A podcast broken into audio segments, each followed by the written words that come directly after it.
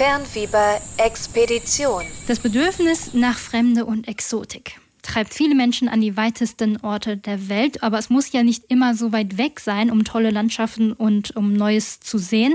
Das geht auch hier in Deutschland und äh, der Umwelt zuliebe ähm, muss man ja auch nicht immer ins Flugzeug steigen. Darum geht es hier bei uns äh, bei Fernfieber. Falls ihr noch nicht genau wisst, wo die nächste Reise hingehen sollt, soll, dann ähm, kommen für uns jetzt hier fünf äh, Fernfieber-Spezialtipps. Und ähm, vielleicht könnt ihr euch ja einfach für die Semesterferien schon mal überlegen, welche Reise ihr in Erwägung ziehen würdet. Top 5.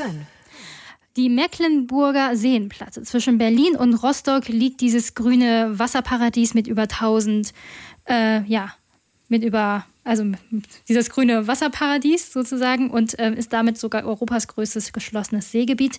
Wassersportfans und Wasserfreunden, Wanderfreunden wird es hier auf jeden Fall nicht langweilig werden. Mit ein bisschen Glück bekommt man vielleicht sogar einen Seeadler oder einen Fischotter zu Gesicht. Platz 4. Bingen am Rhein. Sanfte Hügel, Weinanbau, mittelalterliche Burgen und Rheinromantik. Das findet man rundherum um die Kleinstadt Bingen in Rheinland-Pfalz. Bingen gehört übrigens auch zu den ältesten Gemeinden in Deutschland, da sich hier auch schon die Kelten niedergelassen haben. Platz 3. Der Bayerische Wald, der größte Wald Mitteleuropas, in dem sogar Luchse, Bären und auch Wölfe zu Hause sind. Packt euch am besten ein Zelt ins Gepäck oder mietet euch mit ein paar Freunden eine Waldhütte, denn es lohnt sich durchaus hier ein paar Tage zu wandern und die Stille des Waldes zu genießen. Platz 2.